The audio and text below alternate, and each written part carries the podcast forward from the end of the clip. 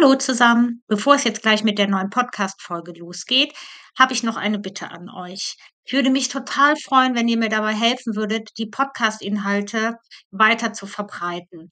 Und das könnt ihr machen, indem ihr den Podcast beziehungsweise die Folgen ähm, kommentiert, bewertet, indem ihr den Podcast abonniert, ihn weiterempfehlt und äh, gerne auch die Inhalte teilt. Das Gleiche gilt übrigens auch für meinen YouTube-Kanal. Das ist Hundeschule Püster, aber das verlinke ich auch immer noch mal unter jeder Folge. Dort könnt ihr uns dann beim Reden zusehen. Es sind also die gleichen Inhalte. Die lade ich dann eben nur dort hoch. Und es wäre auch super, wenn ihr vielleicht dort auch meinen Kanal abonnieren würdet und lasst auch super gerne einen Kommentar dann da. Ja, ich danke euch und jetzt wünsche ich euch ganz viel Spaß mit der Folge. Ciao. Hallo, liebe Annette. Hallo, liebe Anja. Annette, schön, dass du heute schon zum zweiten Mal in der Hundeplauderei dabei bist. Und bevor wir zu dem Thema kommen, magst du dich kurz vorstellen, bitte? Ja, ich bin Annette Pannenbecker. Ich bin ähm, ähm, verliebt in die Laborbiegel schon seit ganz, ganz, ganz vielen Jahren, setze mich auch für die ein. Und außerdem bin ich ähm, Tierphysiotherapeutin, Osteopathin, Heilpraktikerin. So. So, da ist einiges zusammengekommen okay. mit den Jahren. Und, Und mein du... Steckenpferd ist halt Verhalten auch. Hundeverhalten, Pferdeverhalten. Ne? Okay, und mit dir leben auch zwei ehemalige Laborbiegel aktuell. Genau, aktuell, ja. Mhm.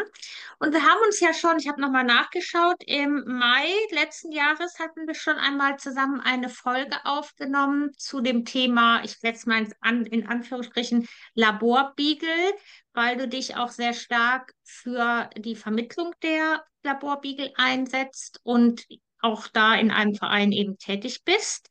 Und du hattest ähm, mich jetzt angesprochen, wir nochmal zusammen eine neue Folge zu dem Thema Laborbiegel aufnehmen können. Und zwar als Ergänzung und es gibt auch einige Neuerungen mittlerweile, quasi zur Ergänzung zu der etwas älteren Folge. Magst du da mal einsteigen, was dir jetzt wirklich nochmal so richtig wichtig ist, wenn es um das Thema Vermittlung von Laborbiegeln geht? Ja, ähm, letztes Mal, das war ja über Laborbiegel, aber auch ganz viel über den Biegel und man, die Vermittlung ist ja nur so kurz angesprochen worden. Und ich weiß, dass einfach viele Leute sich das nicht zutrauen, Angst haben, ähm, manchen Vorurteilen aufliegen oder auch selbstgemachten Vorstellungen, was mit den Hunden ist. Und ähm, sich das einfach nicht zutrauen. Und ganz oft sind das Leute, denen ich das sofort zutrauen würde. Und ja, da würde ich gerne mal ein bisschen sprechen. Und ähm, bei mir hat sich ein bisschen was verändert. Ich bin ein bisschen aktiver noch im Laborbiegelverein. Ich war Mitglied, bin ich schon fast seit der Gründung, aber jetzt bin ich halt noch ähm, seit, oh, seit dem Sommer irgendwann noch deutlich aktiver. Ähm, ja, und habe dann, möchte dann halt noch ein bisschen mehr für die Vermittlung tun, beziehungsweise für die Verständlichkeit und dass die Leute nicht so viel Angst davor haben. Oder auch ganz klar sagen, nee, so habe ich mir das nicht vorgestellt, das ist nichts für mich, aber eher um die Angst zu nehmen. Die Angst zu nehmen vor einer Adoption, meinst du? Genau. Mhm, okay. Und du hattest ja eben ähm, im ersten Satz sozusagen gesagt, dass du gerne über etwas äh, noch ein bisschen mehr sprechen möchtest. Hm, beziehst du dich dabei darauf, dass du gerne ähm, über die Adoption noch ein bisschen mehr sprechen möchtest, also was die beinhaltet, was man so beherzigen sollte, wenn man einen Beagle, einen ehemaligen Laborbeagle adoptiert oder worum geht es dir da im Speziellen? Ja, in der ersten Folge haben wir ja vieles so ein bisschen angerissen und dann ist man ja so von Höchstchen auf Stöckchen gekommen. Und mir geht es im Speziellen einfach nochmal, was erwartet ein, wenn man also wenn man einen Laborbeagle adoptiert, man weiß es ja nie so ganz genau, aber man kann so einen Rahmen stecken. Ähm, worauf muss man achten? Worauf muss man sich einstellen? Wozu muss man bereit sein? Ja, so im Großen und Ganzen. Und wie die, wie, wie bei dem Verein, wo ich mich engagiere, wie die Vermittlung abläuft, weil das ist nämlich auch so, dass man wirklich gut begleitet wird und auch da, das kann einem vielleicht ein bisschen die Angst davor ja, ja, dann steig doch ganz gern mal in das Thema ein, worauf ich mich, wenn ich mich jetzt für einen Laborbeagle interessiere, einstellen sollte. Ja, also es sind halt Überraschungspakete. Man, man weiß nicht, was man bekommt, weil ähm, die im Labor, die Pfleger beschreiben die Hunde, wie sie sich im Labor verhalten und diese Informationen kriegt der Verein.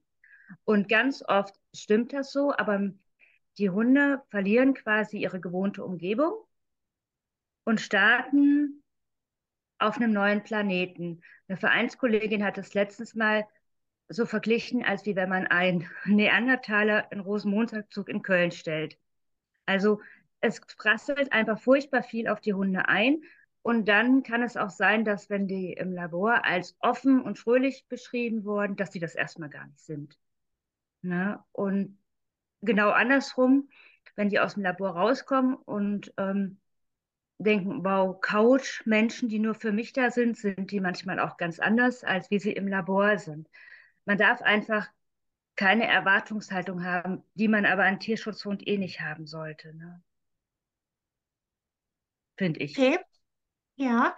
Und ähm, inwiefern unterstützt, oh, Entschuldigung, unterstützt euer Verein dann die Adoptanten weiter, wenn eine Adoption sozusagen stattgefunden hat? Wir sind immer ansprechbar. Mhm. Immer.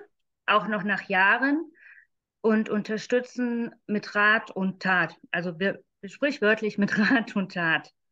Ja, und gerade in der ersten Zeit, wo dann doch häufig Fragen aufkommen, weil man klärt, in, wir, also der, die Adoption verläuft so. Es gibt einen Vermittlungsbogen, den man ausfüllen muss. Mhm. Und dann ähm, ähm, erfolgt ein Telefonat von einem Teammitglied und ein paar Tage später erfolgt ein Te Telefonat von einem anderen Teammitglied. Und wenn da die zwei Telefonate passen, erfolgt eine Vorkontrolle. Und dann erst die Adoption. Ja, also, dass wirklich drei Leute mit einem gesprochen haben, drei Leute sich ein Bild gemacht haben. Und da ist man schon mal relativ safe mit der Aufklärung, weil es ja wirklich, jeder sieht es ja auch ein bisschen anders. Ne? Und wenn der Hund dann adoptiert ist und man denkt, oh, das habe ich mir doch nicht so vorgestellt oder der ist jetzt ganz wild oder der ist ganz ruhig oder der liegt ja jetzt doch nur da. Also wir, wir haben ja alle viel Erfahrung und wir können dann gut beraten, beistehen und sagen, nein, das ist ganz normal, wart, warten Sie mal noch und, und, und. Also, und wir haben, ja, also das geht von bis einfach, von telefonischer Beratung bis Hausbesuch. Wir haben neu im Verein, dass wir von den Ruhrpottschnauzen zwei Seminare den Adoptanten für einen, einen, kleinen Obolus zur Verfügung stellen. Einmal ist das Bindung und, äh, und einmal ist das Körpersprache. Und allein das ist schon, ähm, hilft einfach schon ganz viel weiter, weil es eine wirklich gute Fortbildung ist. Ruhrpottschnauzen, das ist eine Hundeschule, ja? Genau. Okay, dann werden wir die, dann werde ich die auch verlinken auf jeden Fall in der Videobeschreibung. Genau. Okay, was ist denn, mh, hm, was sind denn so die größten Vorurteile, die euch so begegnen, wenn sich jemand für einen ähm, Beagle aus dem Labor interessiert? Dass die halt quasi immer krank werden, sind, mhm. krank sein können und dass sie immer traumatisiert sind. Das stimmt so nicht. Also es gibt die Traumatisierten, ganz klar, das brauchen wir nicht schönreden, die gibt's. Es gibt auch ähm, Kranke, aber in der Regel werden die nicht entlassen oder wenn die entlassen werden, ich kann immer nur für die ähm, Institute sprechen, mit dem der Verein zusammenarbeitet, ähm, dann wird der Verein darüber informiert und wir informieren die Adoptanten. Ne, wenn da irgendwas ist, das meistens handelt es sich dann um Futterunverträglichkeiten, ne, also irgendwie in dem Rahmen. Mhm. Und, oder wenn die besonders ängstlich sind, wird man auch informiert und dann werden auch die Adoptanten dementsprechend ausgesucht. Und traumatisiert, es gibt, es gibt ja, äh, Genetik spielt ja eine Rolle, ne? Dann nicht lernen, oder Umwelt, es ist ja nicht jeder nicht jeder verträgt alles gleich. Ne? Mhm. Und sie werden aber leider auch traumatisiert, wenn man sich nicht das zu Herzen nimmt, was wir sagen. Also, oder was ich auch im ersten Interview schon gesagt habe, dass man einfach sich wirklich viel, viel Zeit nimmt. Und selbst wenn der Hund nass forscht durch die Gegend läuft und so tut, als ob er kein Problem hat, dass man trotzdem kleinschrittig arbeitet, weil der Hund muss das trotzdem alles verarbeiten dass es nicht irgendwann über dem Kopf zusammenstürzt und er sagt, oh Gott, oh Gott, ist ja doch schrecklich, diese Welt. Ja, okay. Ähm, Die kennen halt nichts, ne? Also die kennen einfach Mhm. nichts. ja, und das heißt, da gebt ihr auch eine Anleitung dazu, wie der, der neue Hund in der Familie quasi kleinschrittig in die Umwelt eingeführt wird. Also das heißt, Genau, dass man nicht von Anfang an zwei Stunden im Wald spazieren geht, weil man vielleicht ein forsches Kerlchen da gerade vor sich hat und genau, man dann gar nicht vielleicht bemerkt, wenn es ihm doch zu viel wird, wenn man mit ganz ihm genau. draußen ist. Da leistet ihr dann auch Hilfestellung. Genau, und Aufklärung Super. und auch schon in den Mhm. Vorgesprächen, ne? Und auch, Mhm. Also es wird auch immer, wenn die vermittelt sind, es wird nicht nur ähm, telefoniert, wenn es ein Problem ist, sondern es wird auch immer nachgefragt, wie läuft's, wie geht's euch? Also das äh, gerade am Anfang suchen wir sehr intensiv den Kontakt. Wenn die Halter das nicht wollen, dann drängen wir uns natürlich nicht auf, aber die meisten wollen das ja auch. Okay. Ähm, hast du eine Wunschvorstellung für zukünftige Adoptanten von euren Beagle? Kann man da so sagen, wer sich da vielleicht gut für eignet? Wo, oder, oder vielleicht gibt es auch Lebensumstände, wo ihr sagen würdet, hm, das ist vielleicht nicht so günstig. Das ist total schwierig zu sagen. Es kommt immer so Hm, drauf an. Man, eigentlich, man muss Mhm. Da- Wie, man muss Geduld haben, man muss Zeit haben, man muss Humor haben, weil die werden am Ende auch Beagle. mhm, Und ähm, man muss halt auch bereit sein, aber das sollte man bei jedem Hund, dass man, wenn man sich für eine Adoption entscheidet und man ist jetzt eigentlich, weiß ich nicht, der Reise, also man reist die ganze Zeit gerne und der Hund möchte aber erstmal nicht reisen, dass man dann sagt, ja gut, dann reisen wir jetzt halt eben nicht. Ne, dann machen wir das später. Das ist wichtig. Also wir, wir klopfen das immer ab, ob was ansteht und, und, und, aber das Leben passiert ja einfach, ne? Und dass man Mhm, dann sagt, oh, das können wir jetzt gerade nicht machen mit dem Hund, das machen wir irgendwann später. okay. Kannst du die beiden Begriffe Geduld haben und Zeit haben vielleicht an Beispielen von euren Vermittlungen noch mal so ein bisschen erklären, was man sich so darunter vorstellen kann? Das, das ist total schwierig, aber das hat man in den Telefonaten, dass man dann schon, der ist jetzt schon fünf Wochen hier und der erschreckt sich immer noch. Und wenn man den Mhm, Leuten dann sagt, dass fünf Wochen eigentlich überhaupt keine Zeit äh, sind, zum Beispiel wenn der Hund sechs Jahre im Labor war und das ein bisschen äh, an Beispielen belegt und an eigenen Erfahrungen, dann kriegen sie ein ganz neues Zeitgefühl für die Geduld. Und oft sind das gar nicht mehr so große Sachen. Man, man vergisst dann einfach, der Hund ist ja noch gar nicht lange da. Und man kann es mhm, gar nicht äh, so, man kann es nicht festfassen. Die Angel zum Beispiel, mein Pflegehund, der jetzt bei einer Freundin ist, die war relativ schnell aufgetaut. Ja, die erschreckt sich auch noch, aber die ist wirklich so ein Sonnenscheinchen. Und ähm, die Miley, die war äh, Das ist deine ein, Hündin, ne? genau, das ist Mein. meine Hündin, die Mhm. war ein Notfall, die hatte ähm, ganz schlimm Angst, die hatte einen Zwingerkoller, die hat sich immer die Pfoten blutig gelaufen. Die durfte eher aus dem Versuch, weil die das da nicht ausgehalten hat. Und wir haben sie Mhm. abgeholt und sie war anfangs wirklich sehr, sehr ängstlich und die ist jetzt so, ähm, ja, sie, sie sagt, sie, also eigentlich wie so ein Beagle, der alles besser weiß, so sind sie halt, ne? So, sie Ja. weiß jetzt, wo der Hase langläuft, im wahrsten Sinne des Wortes. Und Mhm. der Colin, der ist halt ganz anders. Das ist wirklich, das ist einer der schwierigen Fälle. Das ist wirklich ein Angsthund, das ist kein ängstlicher Hund. Und er hat auch schon richtig, richtig viel gelernt. Und aber auch bei dem habe ich nochmal richtig viel gelernt, obwohl ich wirklich viel Erfahrung habe. Und bei dem muss ich immer zu zurückstecken. Aber das Mhm. ist nicht der Normalfall. Das muss man ganz klar sagen. Die einen brauchen ein Jahr, die einen brauchen ein halbes Jahr, die nächsten brauchen zwei Jahre, aber irgendwann hat man einen relativ normalen Hund. Okay, Ne? das heißt, du meinst mit Zeit und Geduld, dass, dass ähm, Adoptanten ihrem Hund die Zeit geben, sich zu entwickeln. Das heißt, die Zeit, die die brauchen, um die Umwelt als sicheren Ort wahrzunehmen und kennenzulernen. Und wie lange das aber dauert, das kann schnell gehen, das kann aber eben auch länger dauern. Und die zukünftigen Adoptanten sollten die Bereitschaft mitbringen, mh, auch, also vielleicht einen Plan A und B zu haben, also einen Plan B und C zu haben, wenn sie zum Beispiel ihre Bedürfnisse nicht mit denen ihres neuen Hundes übereinbringen können, wie zum Beispiel du gerade erwähnt hast, man möchte gerne in Urlaub fahren. Das ist aber für den Hund noch zu früh, weil er mit diesen wechselnden Lebensumständen nicht gut zurechtkommt, dass man sagt, okay, aber wir haben hier jemand in der Familie, den kennt der Hund gut, da fühlt er sich und dann kann der in der Zeit da bleiben. Genau. Okay. Zum Beispiel. Ja, und das ist auch etwas, was ihr vorher abklopft, bevor Genau. die Vermittlung stattfindet. Genau. Okay, gut. Ähm, was liegt dir denn sonst noch auf, dem- auf dem Herzen, liebe Annette, wenn es um die Vermittlung eurer Hunde geht? Ja, zu den Krankheiten müssen wir nochmal kommen. Es wird halt Ja. ganz oft, egal was die, was die Hunde kriegen, es wird immer aufs Labor geschoben und auf die Vergangenheit. Und ähm, und dann kriegen wiederum andere Leute Angst davor. Und die, sicherlich bringen die auch Sachen mit, aber letztendlich, also Miley hat zum Beispiel eine Allergie, die hätte sie aber auch überall gekriegt. Das hat mit dem Labor gar nichts zu tun. Und ganz oft sind das solche Erkrankungen, die einfach Erkrankungen sind, die Hunde im Laufe ihres Lebens bekommen.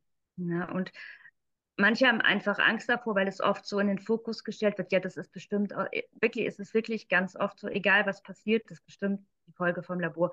Ich will gar nicht sagen, dass das nicht mal passieren kann, ne? aber Mhm. es äh, ist nicht so oft, wie es gesagt wird. Und ähm, es sind halt Sachen, die viele andere Hunde im in ihrem Leben auch ereilen. Das ist leider so. Okay, das heißt, du möchtest allen Menschen, die sich für Beagle oder für Hunde aus dem Labor interessieren, ein bisschen die Angst nehmen, dass sie dort nur kranke Hunde dann bekommen? Genau. Okay, gut. Das heißt, alle Krankheiten, die überhaupt auftreten bei euren Hunden, das sind so, das können erworbene Krankheiten sein, die auch über der Vermittlung von anderen Tierschutzhunden genauso auftreten können. Ganz genau so ist das. Und die Mhm. werden halt im Labor wirklich auch tierärztlich gecheckt, geimpft, Mhm. geschippt. Ne, das ist jetzt nicht so, dass die da irgendwo einfach weggesperrt werden, guckt keiner nach. So ist es. Nicht. Okay, ich denke, das ist ja eine ganz wichtige Information, ne? Wenn sich jemand Ja. für einen Beagle. Gibt es eigentlich ich, nur Beagle im Labor? Ich, aber euer Verein heißt ja Labor. Hauptsächlich. Hm, Also Mhm. hauptsächlich äh, Beagle. Es gibt Mhm. auch ähm, hier und da mal Foxhounds, es gab auch mal Labradore und es Mhm. gab mal den FBI, FBI, das ist so ein, eine spezielle Züchtung fürs Labor Foxhound Boxer Labrador. Mhm. Aber die gibt es jetzt im Labor, soweit ich informiert bin, nicht mehr. Okay. Mhm. Euer Verein, magst du den nochmal nennen? Ich glaube, das haben wir noch gar nicht gemacht. Oh ja, das ist der Laborbeagle-Verein.com. Mhm. Ja, Okay. und ähm, ja, Ihr habt euch auf die Vermittlung von, von Beaglen spezialisiert. genau auf die Vermittlung von Beageln spezialisiert. Unser Merkmal ist, glaube ich, dass wir uns wirklich sehr intensiv kümmern um, auch im Nachhinein. Mhm. Und ähm, dadurch darf ich sagen, dass wir relativ wenig Rückläufe haben. Mhm. Ja, das ist doch, ähm, das ist doch wirklich sehr schön. Also das ist ja auch, finde ich, ein, ähm, ja, wie soll man sagen, ein Markenzeichen dann eures Vereins, ne? Wie ist es Also, denn? Ja. was ich noch sagen wollte, die, unser Verein arbeitet nur im Notfall, also mit Pflegestellen, wenn es irgendwie, Mhm. wenn die Hunde aus dem Labor müssen und man hat noch kein Zuhause für sie gefunden. Oder wenn es mal ein Rückläufer ist, dann arbeiten wir mit Pflegestellen. Ansonsten versuchen wir, die direkt aus dem Institut in ihr neues Zuhause zu vermitteln, Mhm. damit die nicht nochmal umziehen müssen. Weil gerade Biegelchen, ja, ähm, die leiden ja gern unter Trennungsstress. Das haben wir ja auch in dem ersten Interview gehabt. Ne? Das äh, würde ich vielleicht auch nochmal erwähnen, dass man das auch einplanen muss, dass man das üben muss, dass sie alleine bleiben müssen. Das muss man mit jedem Hund üben. Aber bei so einem Beagle kann es schon mal ein bisschen länger dauern. Und es ist halt so, wenn man den, wenn die quasi auf ihrem neuen Planeten landen oder im Karnevalszug in Köln und äh, sich den Menschen, die ihnen das zeigen, wie man da zurechtkommt, sich doch sehr stark anschließen. Und natürlich können die nochmal wechseln, das kriegen die hin, aber es ist halt schöner, wenn die eigentlich gleich da bleiben können, wo sie sich den Menschen anschließen.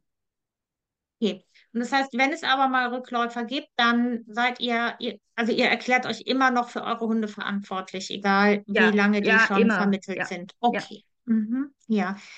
Magst du noch mal ganz kurz was zu diesem Thema Trennungsstress sagen? Das heißt, ist das rassetypisch oder hat das tatsächlich eher was damit zu tun, dass ähm, die Hunde, die ja doch recht reizarm aufgewachsen sind, dann in ihren Personen, in den neuen Familien wirklich so einen so einen Sicherheitsanker sehen und den halt nicht unbedingt verlieren möchten, auch nicht für Stunden, also für stundenweises Verlassen sozusagen.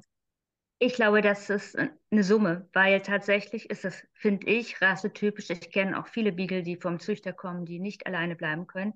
Es ist halt der Mhm. Meutehund. Und es ist halt so, man kann sie alleine lassen. Ich kenne auch ganz viele, die man allein lassen kann, aber es ist halt nicht so. Ich kenne auch viele Hunde, da wurde das nie richtig geübt, die kann man alleine lassen. Das habe ich beim Beagle tatsächlich noch nie erlebt. Ne? Okay, würdest, dann hätte ich dazu noch eine Rückfrage, Annette. Ist Mhm. es denn, wäre es dann leichter für die Igel aus den Laboren, die ja auch tatsächlich wahrscheinlich mehr Hundekontakt als Menschenkontakt hatten, wäre es da leichter, wenn schon ein Hund im Haushalt ist? Ich glaube, es ist, es ist generell leichter, ins Leben zu finden, wenn schon ein Hund im Hausland okay. Ist. Es ist Mhm. aber keine Bedingung bei uns. Und tatsächlich gibt es auch den einen oder anderen, der da rauskommt und sagt, nö, das ist jetzt meine Welt. Mhm. Und ähm, also die sind ja normalerweise hochsozial und kompatibel mit allem und jedem. Aber es gibt halt auch die Einzelprinzen und Prinzessinnen unter den Laborbiegeln. Also alles ganz normal. Okay, das heißt, ihr würdet auch bei der Anfrage für eine Adop Adoption nicht unbedingt den Haushalt vorziehen, wo schon ein Hund vorhanden ist. Nö, also Mhm. das, da, es kommt auf die Gesamtumstände Okay. einfach an. Ne? Mhm. Natürlich ist es immer schön, wenn schon einer da ist. Es gibt auch Vereine, die machen das zur Bedingung, aber das machen wir nicht. Mhm. Okay.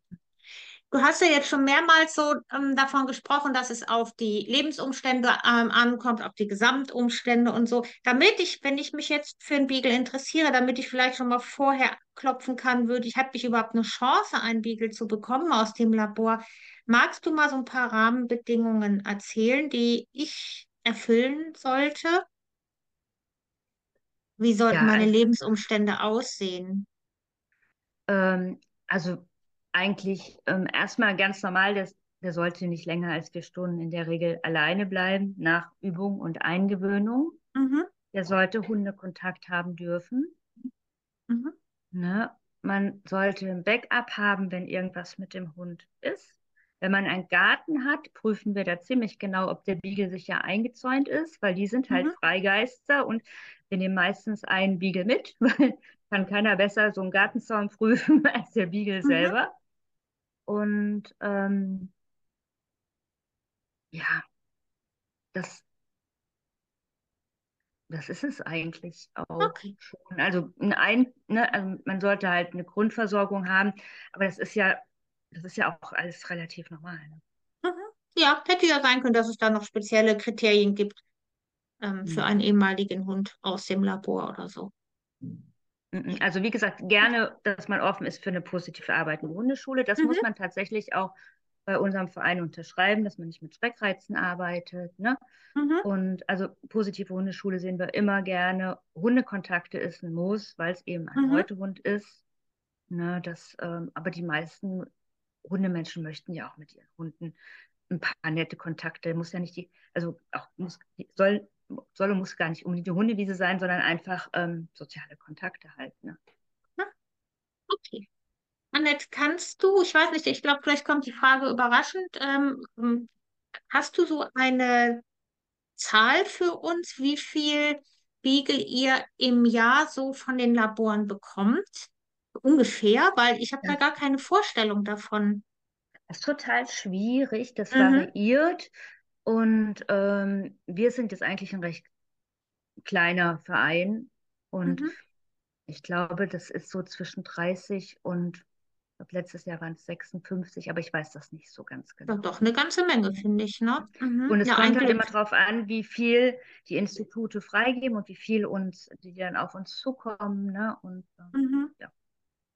Okay.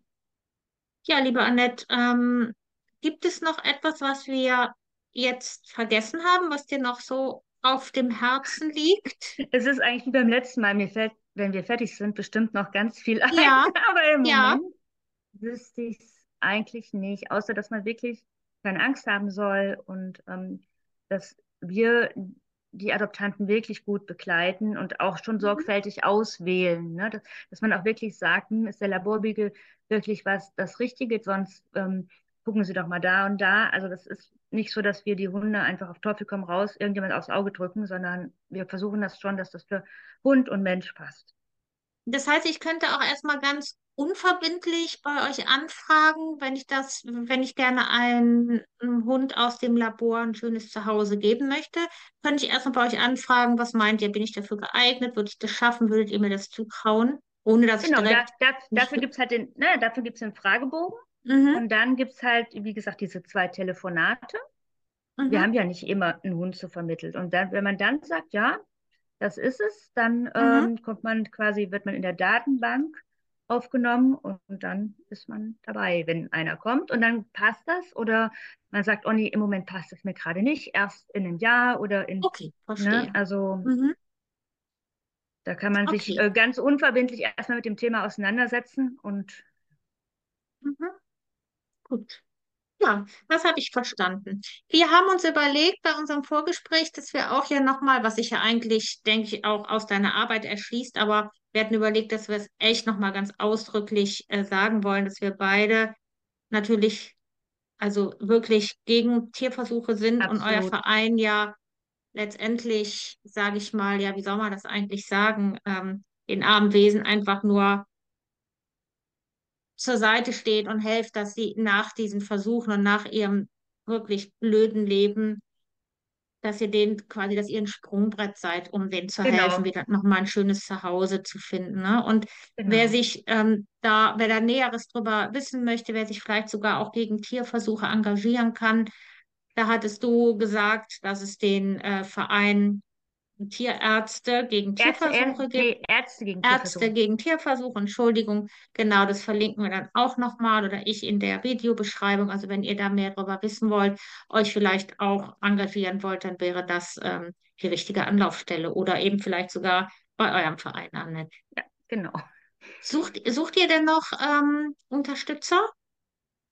Ähm, So im Team gerade nicht, aber Mhm. sonst gerne. Also Verein, ne? Also Unterstützung zum Verein, ja. Also immer gerne.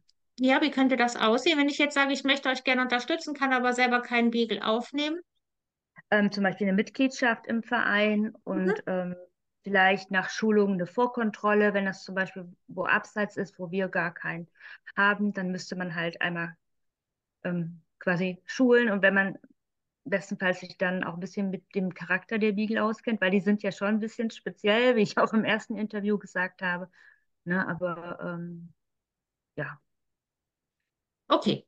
Gut, das heißt einmal finanziell und einmal nochmal so ein bisschen auf der organisatorischen Seite. Da könntet ihr genau. Unterstützung gebrauchen. Okay, verstehe. Okay, Annette, ähm, sollen wir das Gespräch jetzt hier beenden? Für mich, ich habe so das Gefühl, wir haben alles so angesprochen, was dir jetzt nochmal sehr wichtig war. Aber vielleicht fällt dir noch was ein, ist dir noch was wichtig? Nee, im Moment nicht, aber wie gesagt, Okay, wahrscheinlich gleich. Nee, ja, also, wie gesagt, keine Angst vor Laborbiegeln. Keine Angst vor Laborbiegeln. Alles Genau. klar. Gut, lieber Annette, dann würde ich sagen, ich wünsche dir und dem Verein wirklich, dass ihr ganz, ganz viele wunderbare Hunde weiter so schön vermitteln könnt. Und vielen Dank Dankeschön. für eure Arbeit vor allen Dingen. Dankeschön.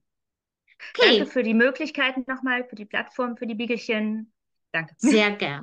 Das habe ich sehr gern gemacht, Annette. Mach's Danke. gut. Tschüss. Tschüss.